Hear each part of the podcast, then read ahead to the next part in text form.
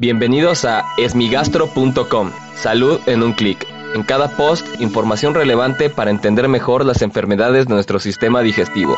Bienvenidos. Hola, ¿qué tal? Soy Norberto Chávez y les doy la bienvenida a esmigastro.com. En este podcast daré respuesta a las dudas que tienen sobre las enfermedades del aparato digestivo. Y como todos los lunes y viernes, hablaremos acerca de las enfermedades hepáticas y sus complicaciones. En las semanas previas volvimos a tocar el tema de descompensaciones recurrentes, es decir, motivos por los cuales el paciente con cirrosis está enfermando recurrentemente del hígado a que escuchen este podcast en iTunes o directamente en la página de Facebook.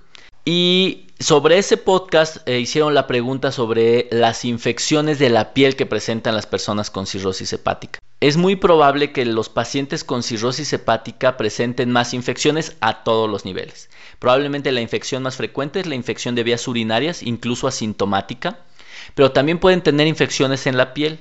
Esta infección de la piel se llama celulitis y no hay que confundirla con la alteración estética a la que frecuentemente las personas denominan celulitis, que es este cambio en la textura de la piel, particularmente en los muslos, la cual es obviamente una alteración estética. En términos médicos, la celulitis se refiere a la parte superficial de la piel y a la parte inmediatamente adyacente a la piel, es decir, la parte inferior de la piel que suele ser grasita y la que une al músculo. Esto se puede infectar con mucha frecuencia en pacientes con cirrosis hepática y se manifiesta por medio de tres cosas predominantemente. Por lo general se observa en las extremidades inferiores, aunque puede ocurrir a cualquier nivel, es decir, puede ser piernas, tobillos, muslos, espinilla, etc.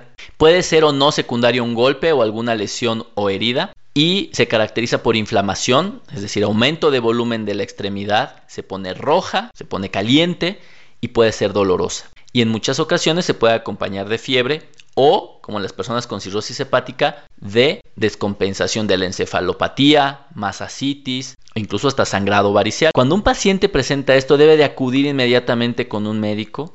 No se debe de confundir con varices en las extremidades, no se debe de confundir con trombosis, que también pueden tenerla, pero no se debe de confundir. Por lo tanto, la evaluación de una infección de la piel puede incluir la, utilización de un ultrasonido de las venas y arterias para ver que esté bien, una eh, prueba de sangre para ver cómo están los glóbulos blancos y en muchas ocasiones, dependiendo de la gravedad de la infección, pueden requerir esta hospitalización. Por lo tanto, cualquier cambio en la coloración, temperatura o molestia en la piel en las personas con cirrosis debe ser atendida de manera inmediata, ya que esto puede comprometer su salud o lo puede descompensar, descompensar la cirrosis y por ende comprometer su vida. Muchas gracias a las personas que envían sus preguntas, que envían sus comentarios a la página de Facebook. Aún así, si tienen dudas, los invito a que escuchen los episodios previos. Y si aún tienen algo que no les haya quedado claro, en el sitio web www.esmigastro.com encuentran el formulario a través del cual pueden enviarnos su pregunta. Y si tienen cirrosis y alguna de sus complicaciones, pero en especial encefalopatía hepática, los invito a que descarguen mi libro en Amazon Encefalopatía hepática, guía de cuidado para pacientes y familiares. Sin duda encontrarán las respuestas que necesitan para manejar esta enfermedad. Gracias por haber escuchado este post. Si la información les fue útil, compártanla. Hagamos que más gente esté informada. Los esperamos en el próximo podcast.